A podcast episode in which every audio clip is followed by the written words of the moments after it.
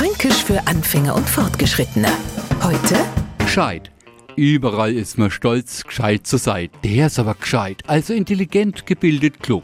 Und genau mit derer sprachlichen Vorbildung horcht man sich jetzt an Franken an und versteht die Welt nimmer. Das ist weil gescheit weit, gescheit hoch, gescheit schee oder gescheit nett. Und man fragt sich schon, wer ist Gegenteil von gescheit, also blöd bassert.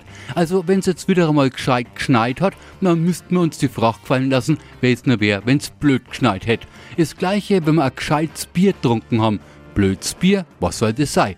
Gescheit ist bei uns in Franken also nicht das Gegenteil von dumm, sondern heißt einfach sehr, heftig, stark. Und bloß wer das was, der Chor mit der typisch fränkischen Feststellung, der ist weil gescheit blöd was auffange. Fränkisch für Anfänger und Fortgeschrittene. Täglich auf Radio F.